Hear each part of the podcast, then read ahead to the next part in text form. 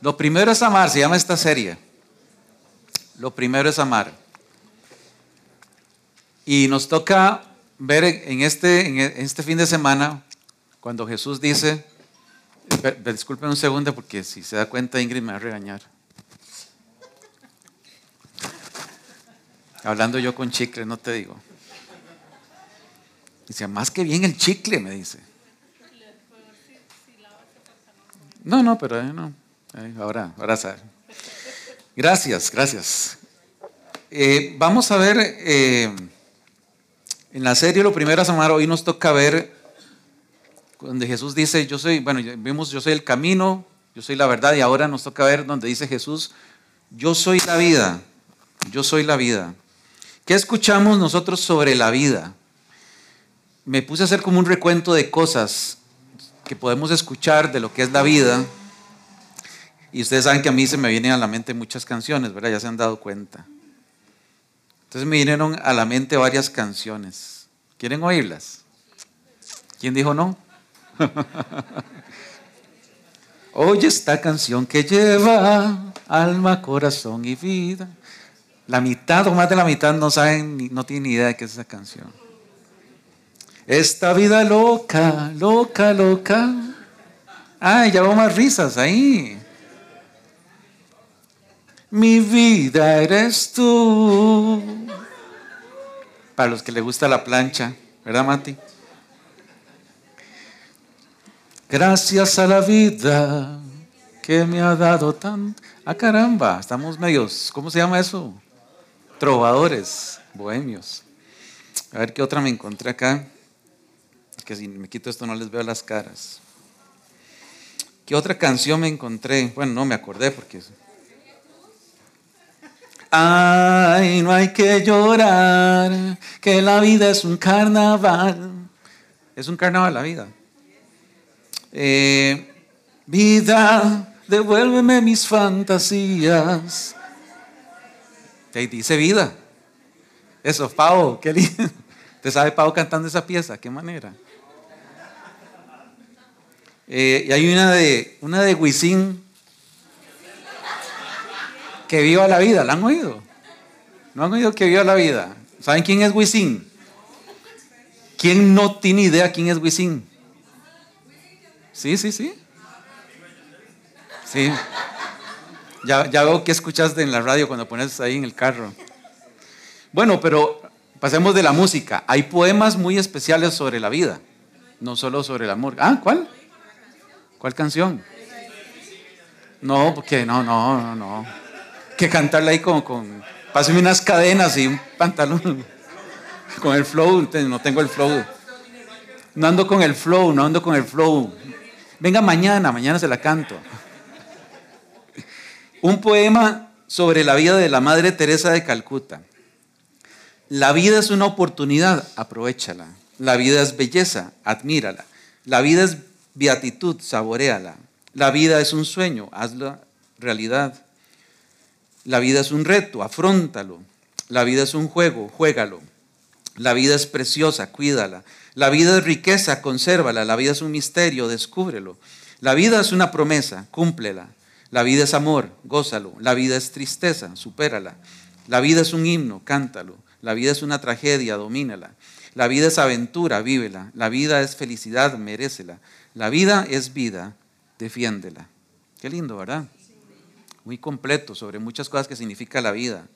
Pero me acordé que no solamente en esas cosas tan lindas y especiales del arte encontramos el tema de la vida, también lo encontramos en eh, instituciones de seguridad social como la caja, se supone que la caja cuida nuestra salud, ¿verdad? ¿Para qué?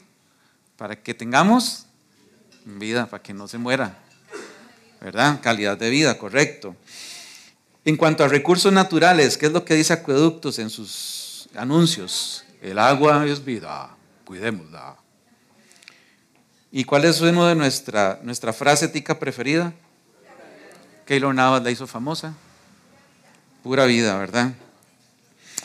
Bueno, quiero, perdón por el, por el tema aquí cuando me pongo esta cosa, sorry, pero le he puesto a, ay, ¿qué escuchamos sobre la vida?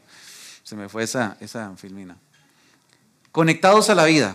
¿Por qué, ¿Por qué escogí de nuevo este título? Porque de nuevo yo creo que Dios nos está invitando a que le conozcamos a Él, a Jesús, pero para estar más conectados con Él. Y esto tiene que ver con lo que acaban de compartir ahora eh, y Fabi sobre conexión. De eso se trata, conexión. Entonces, conectados a la vida. Y de nuevo para hablar de algunos antecedentes del texto que hemos usado de base en los dos fines de semana pasados.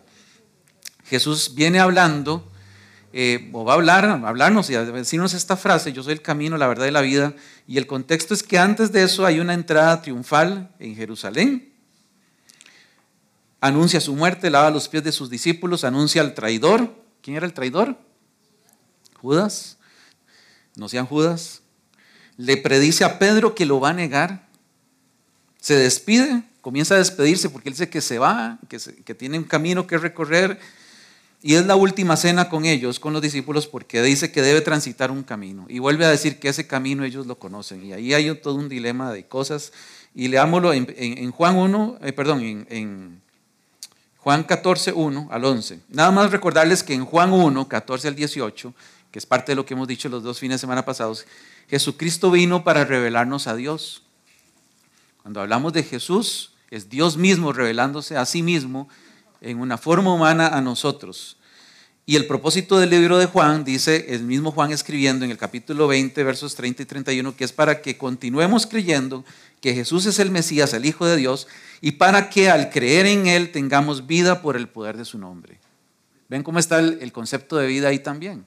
Porque Juan había escuchado a Jesús hablar de esto. Y entonces es, de nuevo, es una gran declaración, yo se los he dicho, es una gran declaración muy atrevida en medio de esta despedida que Jesús tiene. Y él dice esto en, Juan 14, eh, vamos a buscar Juan 14, 1 al 11. Juan 14, 1 al 11 para recordar muy bien de qué estamos hablando. No hablamos en un vacío, hablamos de lo que la Biblia nos enseña. Juan 14, 1 al 6 dice, leo en nueva traducción viviente. No dejen que el corazón se les llene de angustia. Confíen en Dios y confíen también en mí en el hogar de mi padre hay lugar más que suficiente.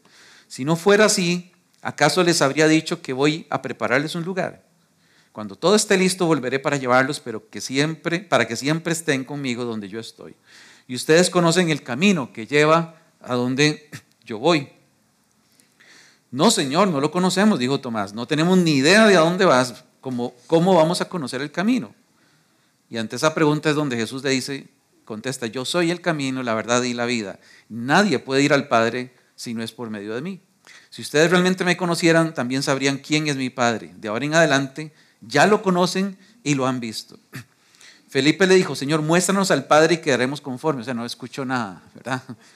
Y dice Jesús respondió, Felipe, has estado con ustedes todo este tiempo y todavía no sabes quién soy. Los que me han visto a mí han visto al Padre. Entonces, ¿cómo me pides que les muestre al Padre? ¿Acaso no crees que yo estoy en el Padre y el Padre está en mí? Las palabras que yo digo no son mías, sino que mi Padre, quien vive en mí, hace su obra por medio de mí. Solo crean que yo estoy en el Padre y el Padre está en mí, o al menos crean por las obras que me han visto hacer. ¿Por qué es importante leer todo el texto?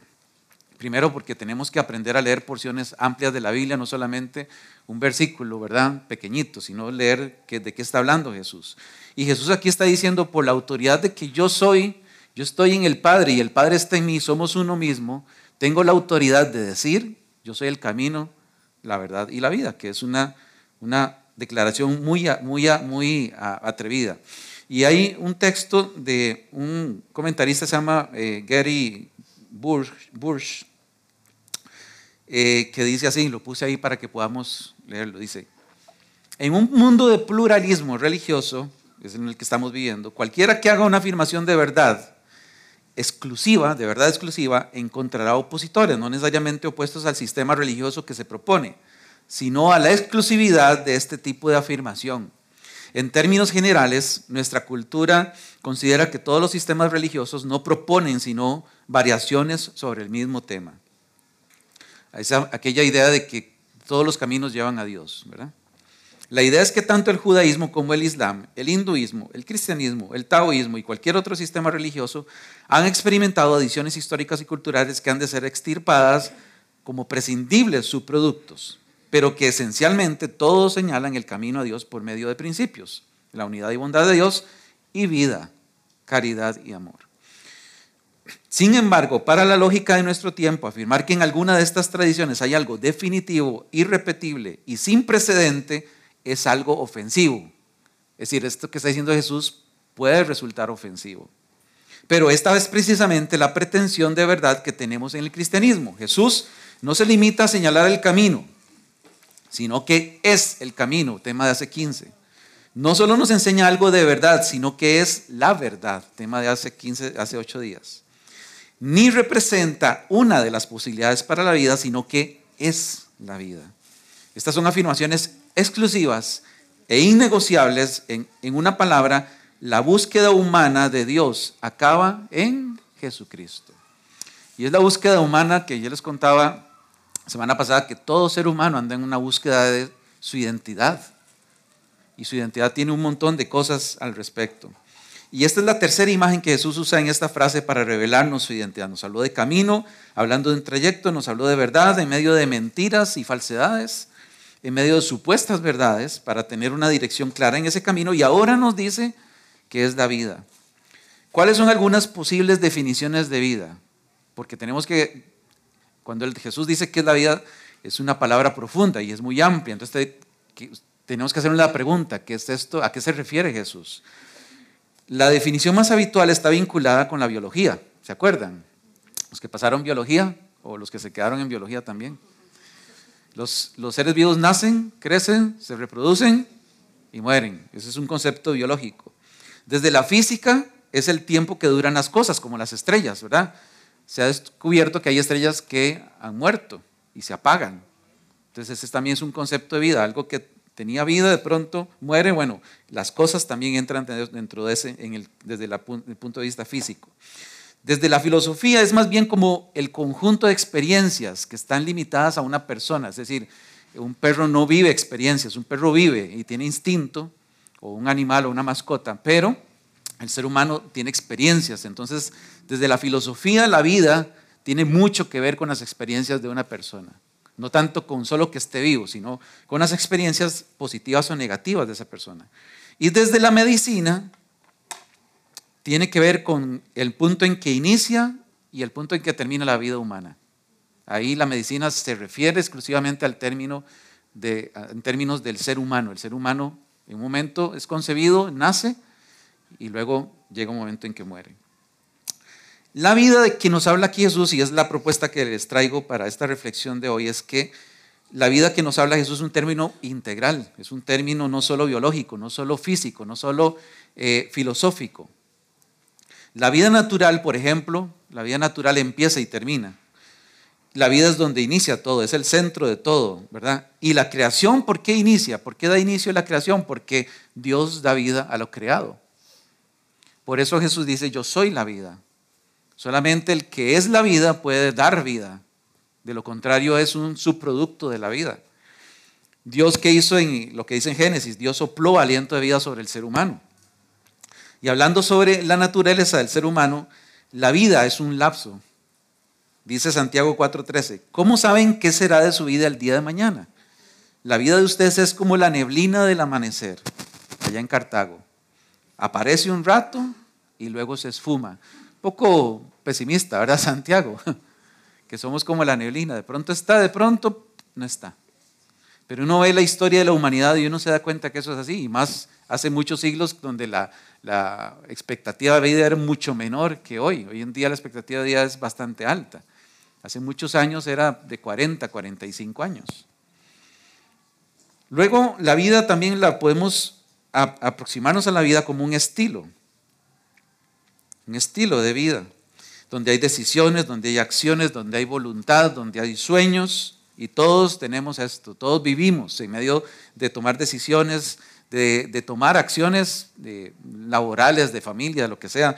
Eh, también este, tenemos una voluntad que actúa sobre esas cosas y también hay sueños. Eh, a veces cuando algo nos gusta mucho, ¿verdad? Usualmente nos gusta, a todos nos gusta hacer, hacer cosas bonitas, ¿verdad? Que nos agradan, pero cuando estamos disfrutando mucho algo, vemos que a usted le encanta el mar y le encantan las olas y está ahí tirado y revolcándose en las olas, ¿usted qué, qué, qué es una de las frases que puede decir? Qué rica es la vida. En el mar la vida es más sabroso, más sabrosa la vida. Esto sí es vida, ¿verdad? Que rica es la vida, porque hay, hay una satisfacción en eso. Este es el sentido de la vida, por cierto, el que tenemos más presente.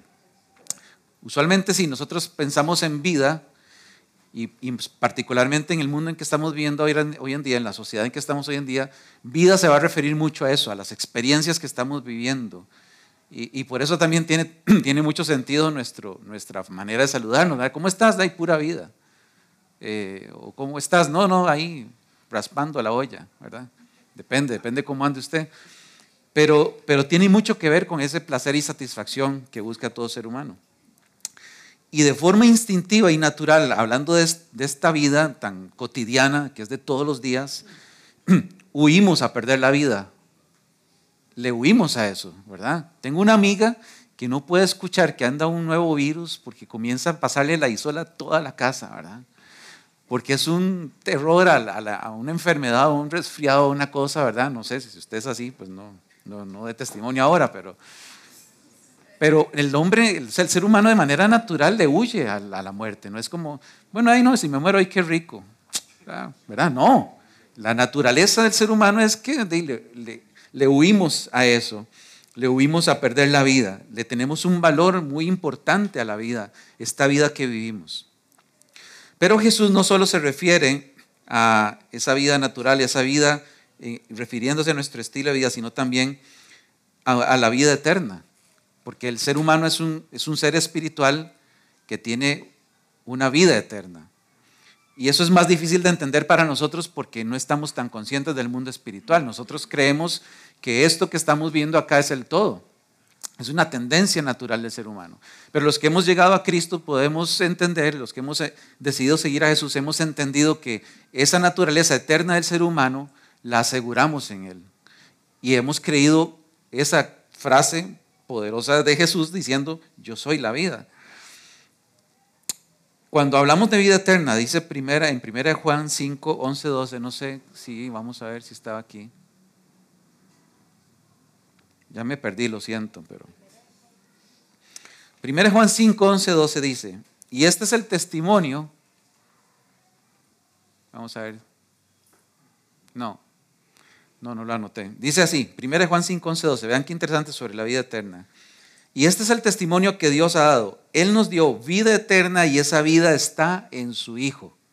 El que tiene al Hijo tiene la vida. El que no tiene al Hijo de Dios no tiene la vida. Qué, qué, qué, qué rudo, ¿verdad? Es, es como contundente. El que tiene al Hijo tiene la vida. El que no tiene al Hijo no tiene la vida.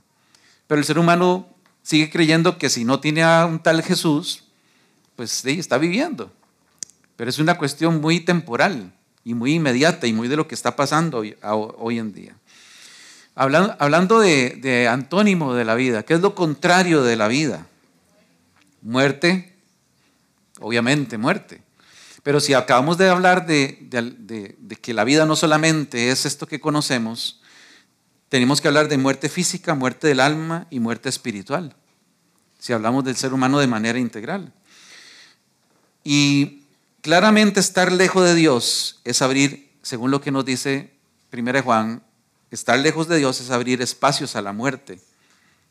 Y por lo tanto, si abrimos espacios a la muerte es cerrarlos a la vida. ¿Cuál es la manera típica en que nosotros le abrimos espacios a la muerte? es el pecado y la desobediencia. Eso le abre espacios a la muerte. Y, nos aleja de Dios. Y por eso la Biblia enseña que el pecado es equivalente a la muerte. Porque no estamos abriendo espacios a la vida. Es decir, cuando nosotros pecamos y desobedecemos, no le estamos abriendo espacios a Jesús para que Él llegue y sea el todo en nosotros. Y en ese proceso estamos. Tratar, intentar todos los días de que realmente Jesús sea el todo en nosotros. ¿Puedo tener yo la vida que Dios me regala y no aprovecharla? Sí, claro que sí. Yo creo que muchas veces uno como cristiano puede, puede ignorar o puede olvidar también que esa, esa, ese regalo de la vida que Jesús nos ha dado eh, está ahí, está en nosotros.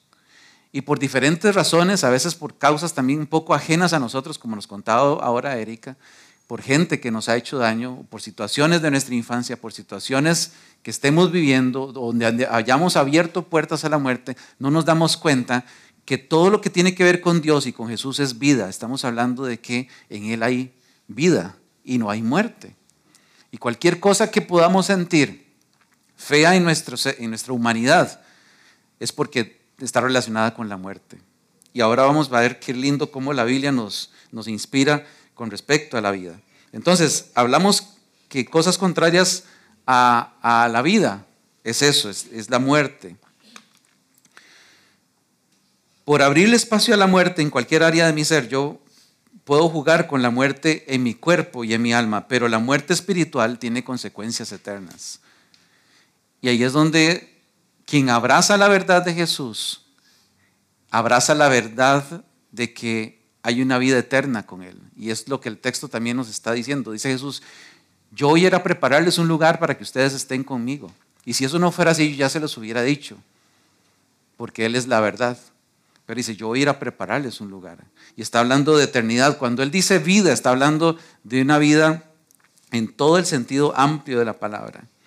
Pero bueno, ¿qué nos dice la Biblia al respecto? Hemos dicho que es vida, hemos visto que es muerte. Y en ese contexto amplio, es decir, yo puedo abrirle espacios a la muerte física si yo, por ejemplo, comienzo a fumar. Ustedes han visto los pulmones de una persona que fuma. Es terrible. Dígale a Andy que le mande fotos. ¿Verdad? O sea, en el hospital hay mucho de eso.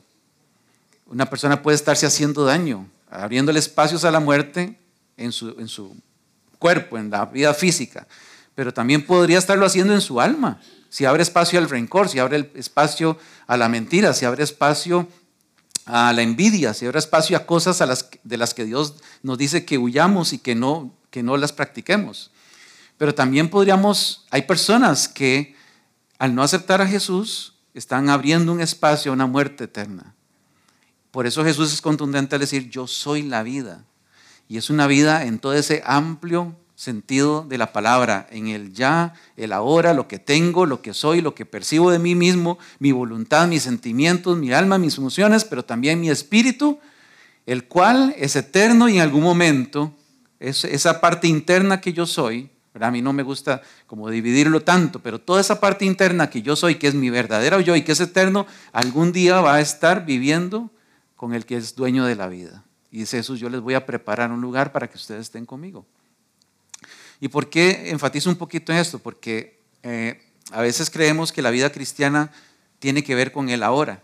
Y sí, tiene que ver con el ahora, pero tiene que ver con una eternidad, tiene que ver con que eh, en otros momentos Tal vez usted lo ha escuchado, que, la, la famosa pregunta, ¿qué pasaría si usted muriera hoy? ¿Qué pasa con su vida? ¿Qué pasa con su eternidad? Tal vez hay personas que no creen en esa eternidad, pero es, pero es una realidad. ¿Qué va a pasar con su eternidad? Es una pregunta que sigue siendo válida al día de hoy.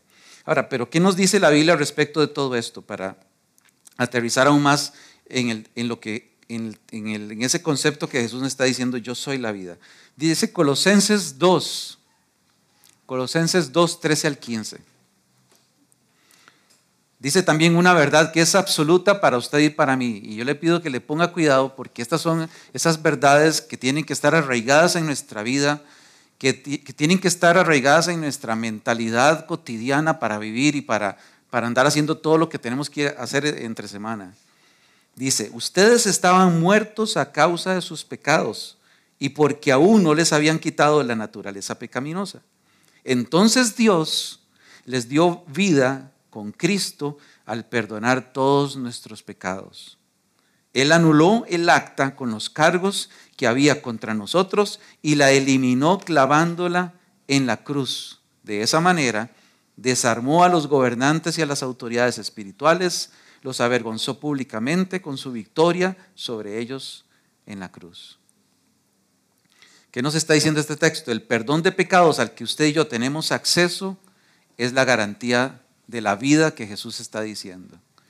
Jesús dice, yo soy la vida. Ustedes se van a enfrentar, ustedes se van a enfrentar con un cuerpo pecaminoso a un mundo pecaminoso, a un mundo donde todavía hay maldad, donde una maldad va, va a querer absorberlos a ustedes, pero Jesús está diciendo, yo soy la vida. Y al decir yo soy la vida, este texto nos recuerda eso que Jesús ha hecho cuando usted y yo le hemos entregado nuestra vida y hemos decidido seguirle. Entonces Dios les dio vida con Cristo al perdonar todos nuestros pecados. ¿Y cómo funciona eso de que Él perdonó todos nuestros pecados? ¿Cómo suena como que fue algo pasado, pero hay algo que me pasa en el presente? Y hay algo que temo que me pase en el futuro y es que yo siga pecando.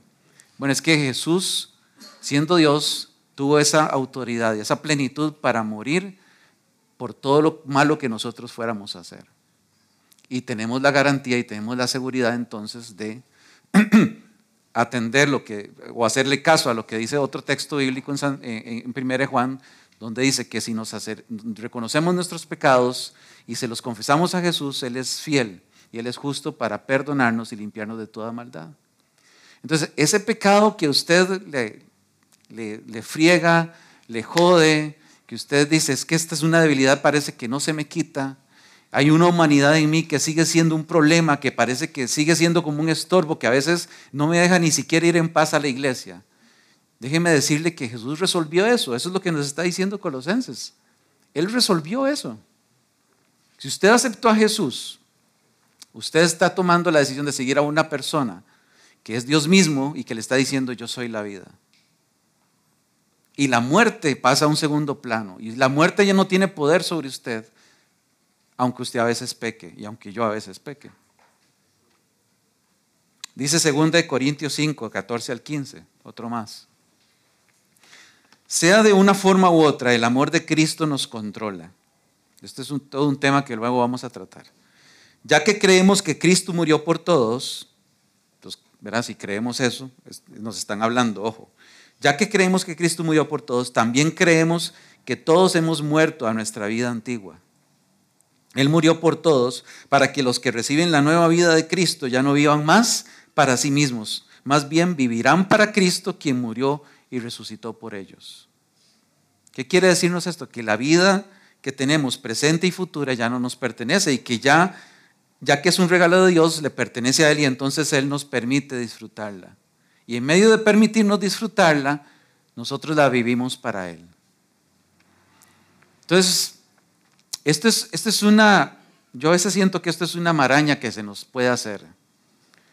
Y yo he orado para que el Espíritu Santo sea el que nos revele realmente toda la verdad de cosas que a veces son un poco misteriosas.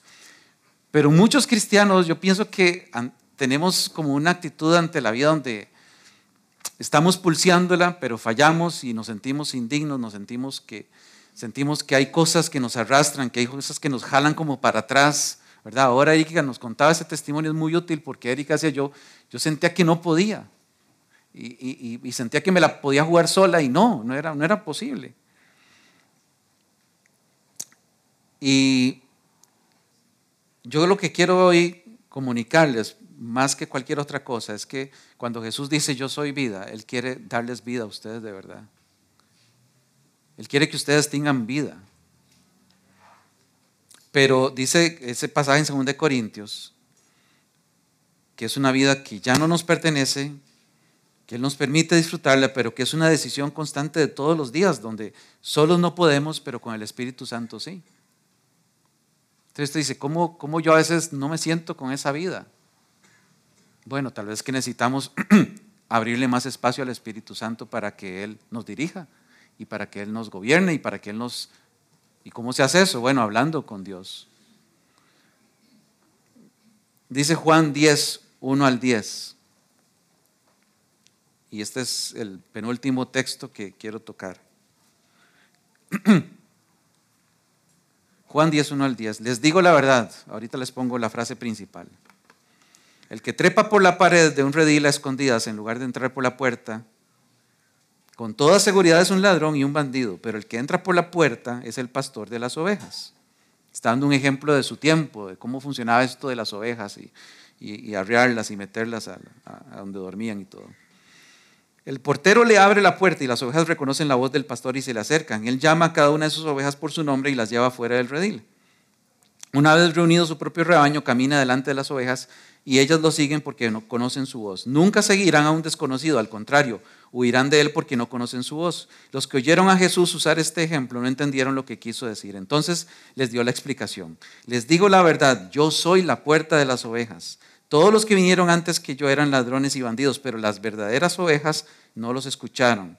Yo soy la puerta, los que entren a través de mí serán salvos, entrarán y saldrán libremente y encontrarán buenos pastos. El propósito del ladrón es robar y matar y destruir. Mi propósito es, ¿qué dice ahí? Darles una vida plena y abundante. Yo le voy a dejar una pregunta aquí en el aire a usted para contarles algo personal. Usted está viviendo una vida plena y abundante. Se la dejo ahí. Y le cuento algo personal. Hace varios años, creo que como en el 2009 sería, 2008, yo entré en una etapa de mi vida muy oscura, muy, muy oscura, muy triste. Servía como pastor aquí en la iglesia, ¿verdad? Y eso lo hizo más difícil todavía. Y esto, algunas, esta historia algunos de ustedes la conocen, pero creo que hoy era importante compartírselas. Y recuerdo que entré en lo que ahora se conoce más del tema, era una depresión profunda, una depresión química, una depresión eh, donde incluso me tuve que medicar, visitar doctores y toda la cosa, y llevar una, ¿cómo le llaman? Una terapia conductivo, ¿cómo es? No, una terapia conductual, algo así, tiene un nombre eso. Y, ha sido una de las etapas más duras de mi vida, una etapa durísima, una etapa donde no veía el color de las cosas. Y yo, yo me sabía muchos de estos textos de memoria. Y los había escuchado así como los, usted los está escuchando ahora. Y, y muchos de esos yo decía, pero ¿eso qué, qué está pasando con eso? Eh, bueno, fue un tiempo como de más de dos años de estar medicado y estar tratando de servirle al Señor y todo, ¿verdad? Tratar de salir adelante. Mi esposa me tuvo mucha paciencia. Pero, ¿por qué cuento esto? Porque creo que en menor o mayor escala, muchos de nosotros estamos viviendo algo así en nuestra vida.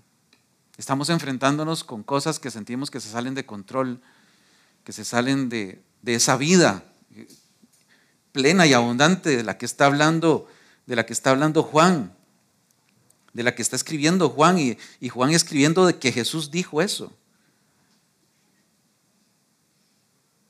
Y Juan está diciendo, Jesús en un momento dijo, me imagino Juan escribiendo, mi propósito es darles una vida plena y abundante. Y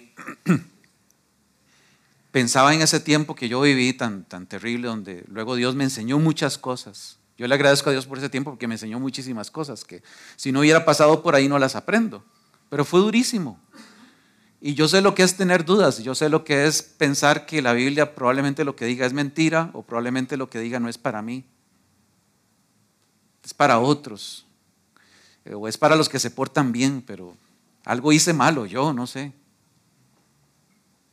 Y a mí me da la impresión de que muchísimos cristianos, muchos de nosotros, más, de de la, más del número que podríamos imaginar, estamos en situaciones así y la fe se ve como debilitada, como disminuida, como que, ¿verdad? Ya hasta nos lo pensamos para ir a la iglesia. Esto de conexión nos suena algo muy elevado, no, eso es para, para Fabi y Raquel, que son unas santas, pero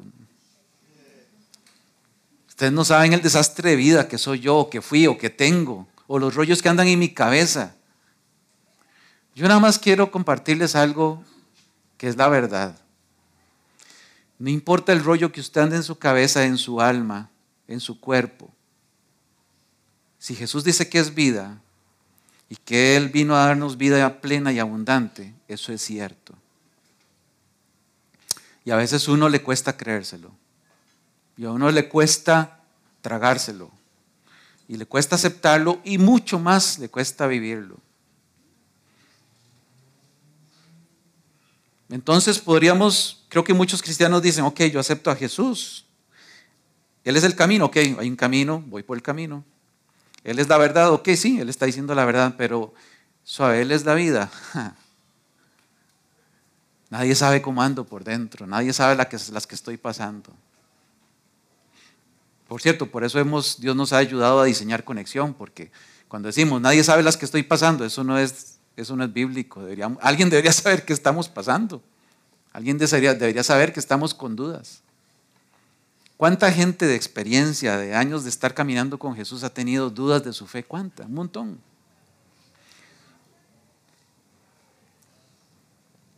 ¿Qué vida estás viviendo? Es mi pregunta. ¿La disfrutas? ¿Tienes seguridad sobre la vida? Voy a agregar un elemento más. ¿Cuánto te atemoriza la muerte? En ese tiempo yo me acuerdo que una de las cosas que fue horrible para mí pasar era el miedo que yo le tenía a morirme, el miedo que le tenía a la muerte. No sé si usted ha tenido miedo a la muerte. Espero que no, pero vieran qué feo que es. Y peor cuando usted es cristiano de no sé cuántos años y trabaja en una iglesia de pastor. Usted dice, no, yo soy el peor de todos. Pero esa fue una manera en que Jesús a mí me enseñó que Él era la vida. Cuando comenzó a, permitirme, darme la oportunidad de descubrir la verdad de lo que Él estaba diciendo. Y pasaron muchas cosas, ¿verdad? No, no les puedo contar todo lo que pasó, todo lo que, lo que logré aprender, y eso es para otro momento. Pero eso es, eso es un tema también muy interesante que hoy en día podemos traer a la mesa. ¿Tiene usted miedo de morirse? ¿Qué piensa de la muerte? ¿Es como mi amiga que mejor ni piensa y le pasa la isola toda la casa? ¿O, ¿O es algo que simplemente sabe que llega cuando Dios quiera y tiene una seguridad de vida eterna?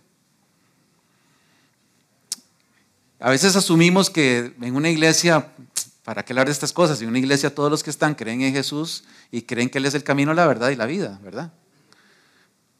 Pero yo creo que hay cosas que pasamos y que están ahí muy guardadas, están muy en lo secreto, están muy, muy ocultas, las hemos enterrado muchísimo. Me, ayuda mucho el testimonio de Erika. ¿Cuánto tiempo Erika metida abajo de la alfombra. Cuando decidió sacar cómo, cómo Dios trajo sanidad. Así que yo no quisiera que demos por sentado que sí, que Jesús dice que Él es la vida y que dice, sí, Él es la vida, qué bueno, y algo, algo de esa vida me tocará. Voy a ver si me porto bien para ganarme esa vida. No, Él es el camino, la verdad y la vida. Y quiero terminar con este texto en Efesios 2, 4 al 10. Ahorita vuelvo a poner las preguntas. Pero Dios es tan rico en misericordia y nos amó tanto que a pesar de que estábamos muertos por causa de nuestros pecados, nos dio vida cuando levantó a Cristo de los muertos.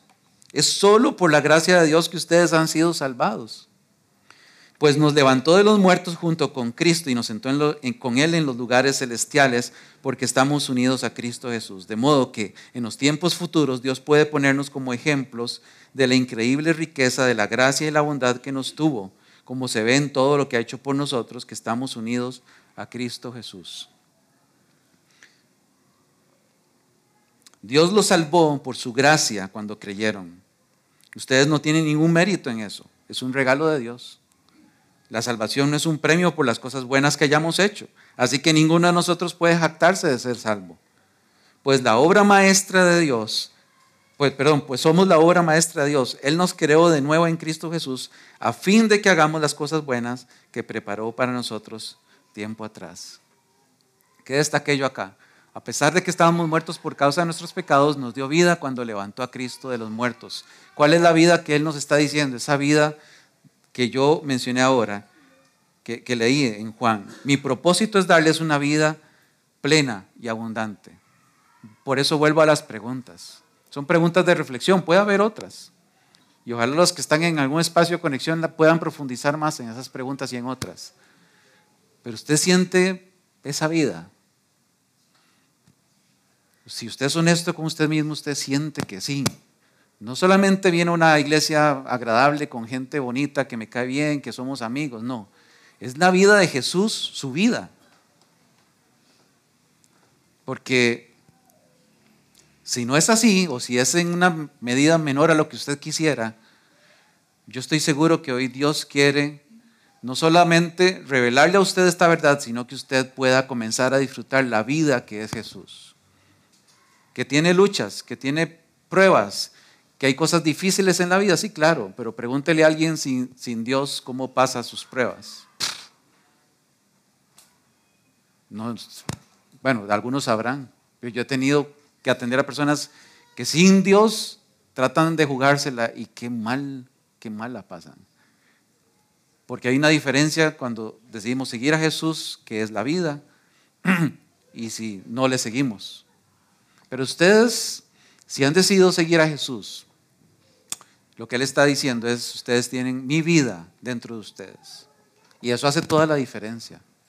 Y sí, es un, en parte es un acto de fe, sí, es, en parte es un acto de fe, pero también es una verdad que podemos vivir, que podemos saborear, que podemos gustar aquí en la tierra, aquí donde estamos viviendo, en medio de, jefes incómodos, en medio de amistades, eh, ojo, no hay nada que repetir, o sea que no repita más.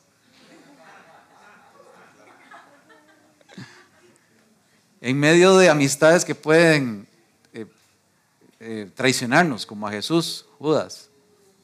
En medio de la maldad del mundo, en medio del coronavirus, en medio de eh, las crisis, en medio de las peladas del pan y este país, en medio de la maldad, Jesús dice, yo soy la vida.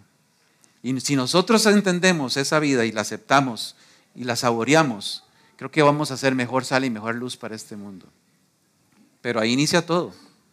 Esa es la, como, dicen, como decían los abuelos, esa es la raíz del cacho.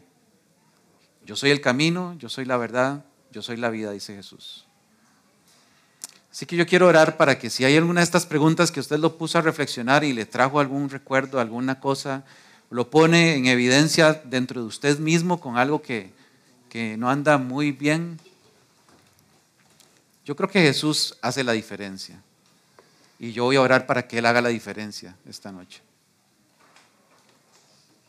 Le voy a dar un tiempo de unos, de un minutito para que usted haga una reflexión muy personal, muy íntima, muy personal, para que usted piense. Por eso dejé las preguntas ahí.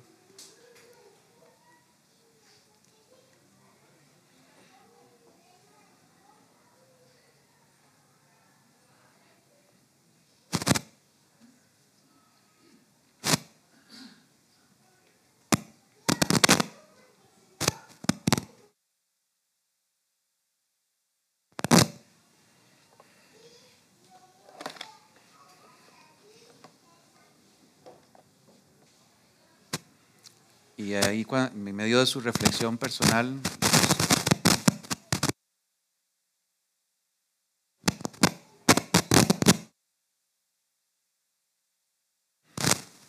en medio de su reflexión personal,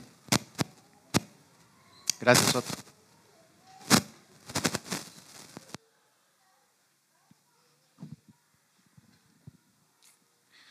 En medio de esa reflexión personal, Tal vez esta semana usted pueda ponerle más atención a, qué habla la sociedad sobre la vida. A qué dicen los cantantes, qué dicen los poetas, qué dicen los políticos.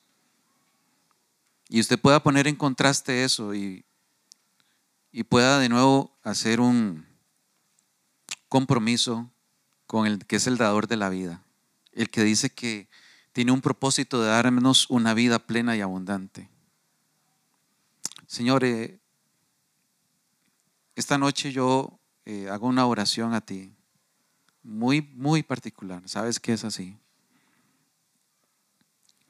Porque la verdad de lo que eres tú es importante que nos inunde, que, que se profundice en nuestro corazón y en nuestra mente de tal manera que opaque a todo lo demás, que pueda opacar las luchas, la maldad, la muerte misma. Y quiero pedirte por cada uno de nosotros, porque yo creo que cada uno de nosotros podemos estar viviendo una lucha con este tema, en una menor medida, una medida mayor. Puede ser que conozcamos también a amigos que están pasando una lucha con este tema, el tema de la vida, que la humanidad busca desesperadamente, pero que realmente solo lo podemos encontrar en ti. Yo te pido que por tu Espíritu Santo haya una acción profunda en nuestros corazones de convicción de lo que tú nos estás diciendo esta noche. Una convicción profunda de tu verdad que pueda disipar las mentiras, que pueda disipar de manera sobrenatural y de manera milagrosa las dudas, los temores, las inseguridades. Y vengas con pies firmes, ingresando aún más en nuestro corazón, en nuestra alma, de manera que cada uno de nosotros podamos eh, no solo aceptar este, esto que dice, sino vivirlo. Queremos vivir ese propósito para el cual tú, tú viniste.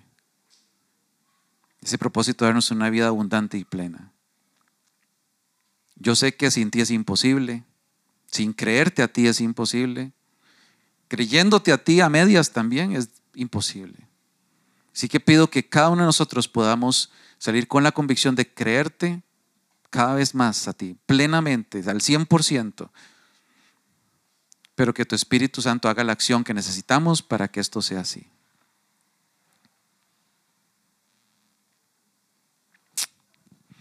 En el nombre de Jesús. Y si alguno quiere algo, alguna oración en particular por algo ya muy específico, puede buscarme a mí, puede buscar a Otto, puede buscar a Pablo, eh, puede buscar a algún líder de su confianza también y que con gusto vamos a, a orar por eso, para que la vida de Jesús sea real. Amén. Que tengan linda tarde. Eh, creo que todavía quedan, eh, ¿cómo se llama? Prensadas. Que Dios les guarde.